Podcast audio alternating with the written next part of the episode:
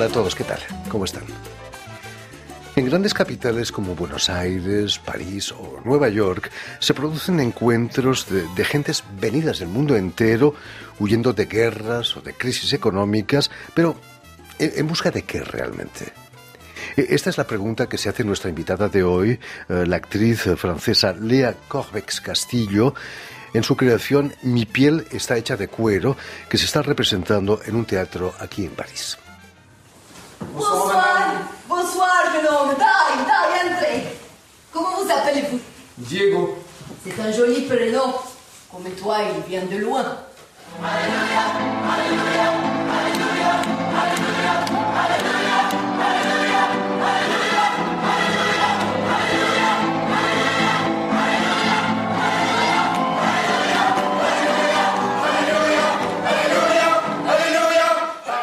Eh, precisamente para hablarnos eh, de este montaje teatral y de su trayectoria en el mundo del teatro, Lea Corbex Castillo ha sido tan amable de, de venir hasta nuestros estudios. Muy buenas tardes, Lea. Buenas tardes, muchas gracias por invitarme. Es un placer tenerte aquí entre nosotros. Eh, permíteme que explique a nuestros oyentes que has nacido aquí en Francia, en un pueblo cerca de Nancy, en los Alpes franceses, pueblo que se llama Mont-Saxonet, si no me equivoco. Sí. Eh, y en el seno, quizás eh, una familia completamente francesa, ¿no? Cuéntanos, ¿cuál es el secreto de tu español magnífico? bueno, en realidad, eh, cuando tenía 16 años, yo fui a vivir en España, en Málaga.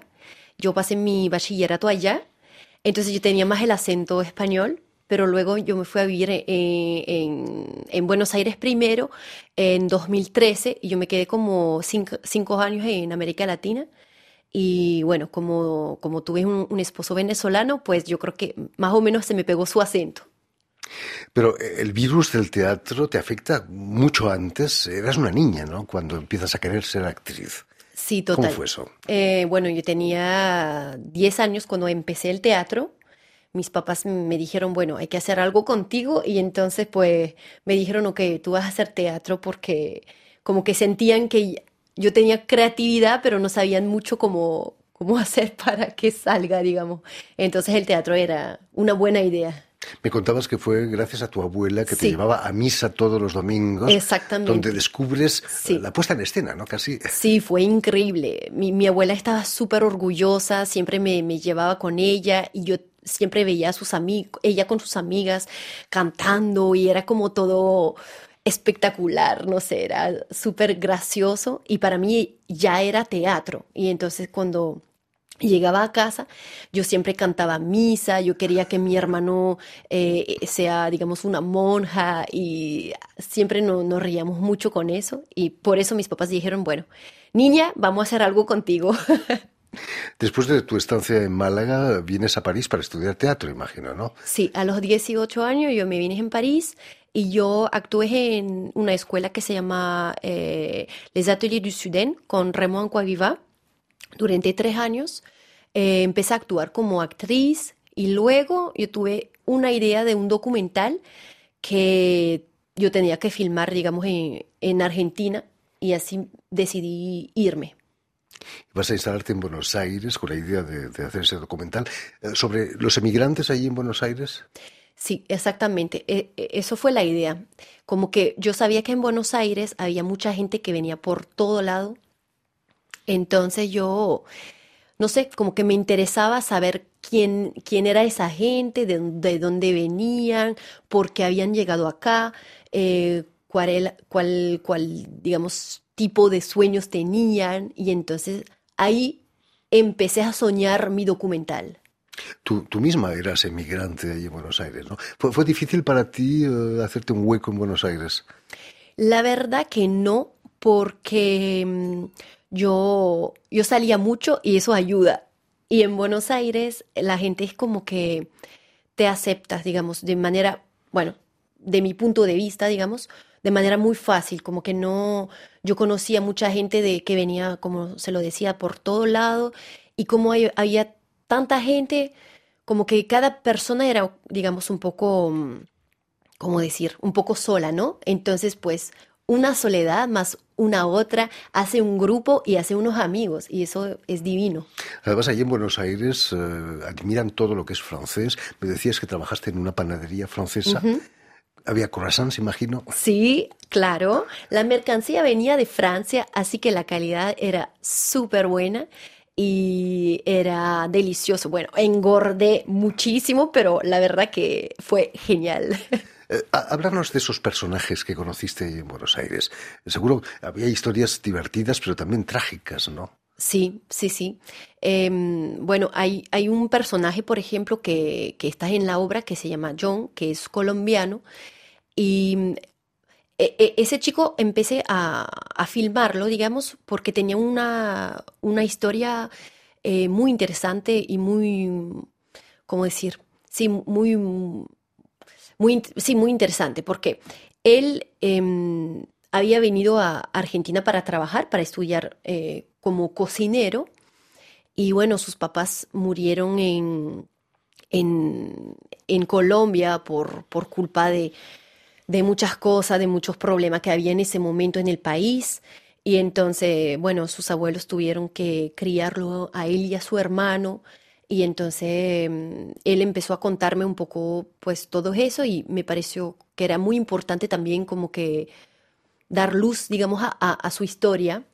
Él es uno de los personajes y entonces él es colombiano, hay unos otros personajes que vienen de Venezuela, de, Buenos Aires, de, Argentina también. Es una mezcla de, de historias que mm, para escribir, en realidad yo me inspiré muchísimo, no sé si usted la conoce, la película Babel de Iñarritu, el, director mexicano total. Ajá.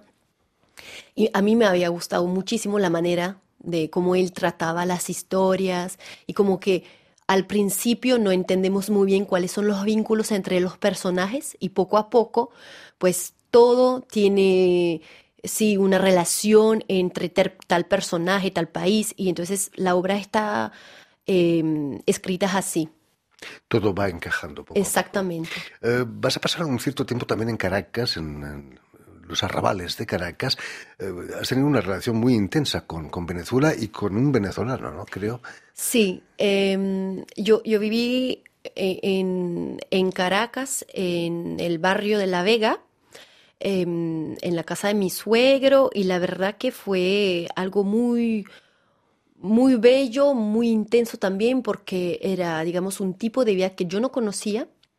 Em, para empezar, por ejemplo, cuando te cortan el agua durante todo el día y, por ejemplo, que el agua llega a las 8 de la noche hasta las 9, es decir, tú tienes una hora de agua no más, em, bueno, te hace como pensar en, en lo importante que es y, también que hay que tener mucho cuidado, como que eso lo que te da la naturaleza hay que cuidarlo, pero demasiado. Entonces como que sí, pues es un país maravilloso que yo amo, pero que estás en una situación muy complicada, digamos.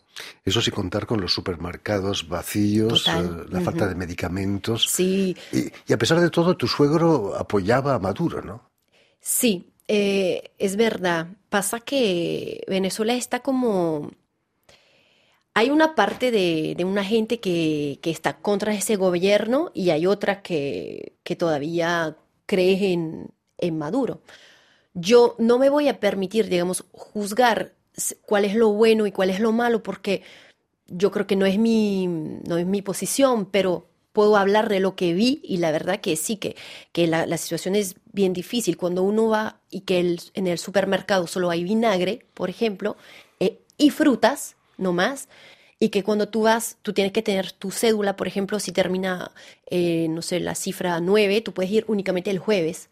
Es algo, digo, increíble. Si tú no conoces esa situación, que tú no vas allá, cuando a veces yo lo contaba a la gente, pensaba que yo estaba como, no sé, que yo era loca. Es una situación de guerra casi, prácticamente, ¿no? Quizás en Colombia eh, hay otro, otro estilo de vida. Vas a vivir también en Colombia, en Bogotá, ¿no? Eh, en re fue en Cartagena. Cartagena. Eh, sí, yo, yo me quedé allá. Bueno, en Cartagena fue fue lindo, la, la ciudad es hermosa, los colombianos son una, una gente muy linda también, como que me, me gustó mucho ir allá. em, pero no me quedé mucho tiempo porque con el tema del trabajo era también bien complicado, entonces era como, como más difícil para conseguir un trabajo, la situación económica también allá eh, no está fácil, digamos. No es fácil en ningún lado. En París tampoco. Vuelves a París con, con la cámara bajo el brazo y ese documental. Sí. Eh, ¿Fue difícil volver después de tanto tiempo en América Latina? Sí, un poco. Eh, me falta el sol y, digamos, de manera general, un poco la alegría también, ¿no? De, de- la gente, porque, bueno, pero, pero estaba también feliz de como que volver a, a mi país y disfrutar mi familia, pero también sí tenía todos esos recuerdos y, y bueno, todas e- esas imágenes, yo me dije, bueno, yo creo que tengo que hacer algo con todo eso, con todo ese material, porque sería una lástima que todo eso se quede, digamos, en la, en la cámara sin hacer nada. Eh, ¿Cómo nace la idea de crear una obra teatral con, con todo ese material? Volví a, a mirar todas las imágenes y yo me dije, ok, yo voy a hacer un, doc- un documental, eso sí o sí, lo, lo haré. Pero lo que me faltaba, digamos, eran como los vínculos que no existen en la vida real, que hay, que existe en la obra de teatro. Y yo me dije, ¿cómo yo podría hacer que los personajes se puedan cruzar? Y ahí fue que yo tuve la idea de escribir una obra, porque obviamente la escritura te permite em, justamente em, imaginar. el hilo Exactamente, también ajá, por eso. Y, y así fue que yo, yo me, me imaginé eso y como el, el coronavirus llegó, digamos que, a- entre comillas, aproveche que todo estaba así como medio cerrado y así para escribir y, y pensarlo bien. Tuviste la suerte de, de estar en la región de tus padres, Sí. en los Alpes. Es un lujo, ¿no? Estar confinado ahí en un chalet en los Alpes, Sí, sí, la verdad que no, no me puedo quejar. sin turistas además. ¿no? Sin turistas, sí, sí, sí. Los, los pájaros eran lo- los vecinos y eso fue divino. Y la naturaleza por, por todo lado como que inspira mucho también. Por supuesto, claro. sí. Eh, la obra cuenta con 31 personajes, Sí. se lo reparten seis actores. Te estábamos viendo. eh, tenías 80 años en la, en Sí, la obra, casi más o menos. Eh, es un verdadero desafío para un actor, ¿no? Sí, sí, eso fue lo que más me gustó, yo creo. Em, trabajar con los actores, cómo hacer con tu cuerpo, eh, con tu manera de, de moverte, de hablar, para que así tú te puedas transformar de manera como radical, ¿no? En, en una persona totalmente diferente. Y entonces trabajamos muchísimo sobre el cuerpo, la manera de, la manera de hablar, de moverse. Fue, fue un trabajo bien fuerte, pero que, que nos gustó mucho. Y ese personaje, por ejemplo, se llama Madame Rosa. Es una profesora de, de piano en italiana, Italiana, sí. em, en, ¿cómo decir? En, en Francia, en París. Entonces yo también trabajé con el acento italiano, escuché much- muchísimo, much- mucha gente, digo, eh, hablar en italiano, pero en francés. Así que, pero me gusta, es, es fantástico para un actor, digo, transformarse así. El título de la obra, Mi piel está hecha de cuero, dice mucho ¿no? de, de esta inmigración, de las condiciones difíciles en las que la piel se tuesta por el sol, pero también se, se curte ¿no? por la, dificultad de la vida. ¿Cómo- ¿De dónde sale ese título? El título viene de, de una canción eh, de un grupo de artistas, un grupo de, música que se llama Calle 13, de, que viene de, de Puerto Rico. El cantante René eh, tiene una canción que se llama Latinoamérica y justamente en esa canción habla de, de esa piel que está hecha de cuero. Y yo siempre escuchaba esa canción y todo lo que dice me parecía eh, muy lindo y también que era una, una verdad así muy fuerte. Entonces, em, sí, como que era como una metáfora que, sí, sí, que, que, que era que sí que se ve, que se veía bien con, con la obra. Entonces yo, yo lo pensé y me dije, ay, sí, yo creo que así va a ser el título. Hablando de música, también la música es protagonista de, Sí. de la obra, eh, de todos los países que, que se representan, ¿no? Eh, en Latinoamérica, sin música no, no sería Latinoamérica. No, no, imposible. Entonces, también eh, hice una búsqueda muy, muy grande, muy fuerte sobre, sobre la música, para que cada vez que haya una música que sea del país y que, y que tenga, como decir, que sea un plus, ¿no? Que no sea ahí únicamente para ser ahí, no, que realmente diga algo. Por ejemplo, hay una, en un momento hay, una escena que, que se pasa entre, es- estás en la frontera entre Colombia y Venezuela y mm, yo quería una música así fuerte que sí que, que pueda decir, como que sin palabra quiera decir muchas cosas. Y entonces yo, yo recordé esa música de, mm, de Ushuaia a la Cuyaca, de Gustavo Santolaya. Y bueno, es argentino, pero yo creo que sí que se mezclaba muy bien con, con ese momento y la verdad que, que sí que me alegra, es muy, muy lindo. Cuéntanos también cómo, ha reaccionado el público. ¿Ha, ha habido testimonios de gente que, que- lo ha pasado mal como emigrante, quizás en Francia, que ha venido a veros? Sí, sí, sí, yo tengo a, a una gente, también a una gente de, de mi familia en Venezuela también, que, mm, que sí que, que estaban muy, como muy emocionados porque saben que todo lo que cuento es real, es la verdad, y entonces como que hay un, como un espejo de su, de su propia vida. Entonces sí, la gente siempre me dice, wow, pero eso tú, tú trataste de ese tema, pero este también, ay, yo no me lo ma- imaginaba y es, es muy fuerte para mí. En fin, pues ya, ya lo saben, tienen una cita en el Teatro Manufacture des Abbés, en la, la colina de Montmartre, aquí en París, para el espectáculo Ma peau est faite en cuir, mi piel está hecha de cuero, eh, escrita y puesta en escena por Lea Corbex Castillo, porque por cierto estará en cartel hasta el 2 de abril. Muchísimas gracias, Lea, por haber estado aquí Muchas con nosotros. gracias. Mucho éxito con la obra aquí en París. Permíteme también que dé las gracias a Vanessa Loiseau y a Julien Leng, que se han ocupado hoy de la realización del programa, y también eh, saludar a nuestros telespectadores, porque también los tenemos que nos siguen en todo el continente americano, seguro que en Caracas, en Cartagena y en Colombia también, gracias a la cadena Unión Continental Latinoamérica y también a una red de televisión que se llama Red Tal, que reúne televisoras públicas y universitarias de América Latina. Y a ustedes, muchísimas gracias por su atención y les damos cita para una nueva edición de El invitado de Radio Francia Internacional. Es maravilloso.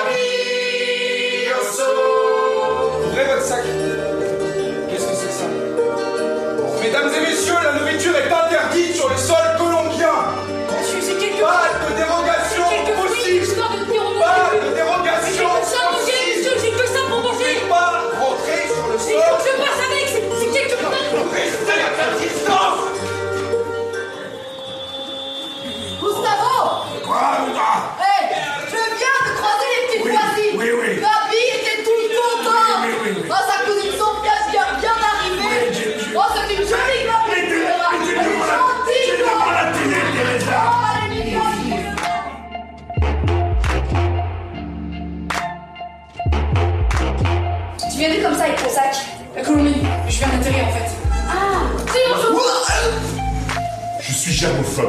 Mais oui, mais regarde ces deux idiots qui font semblant de parler.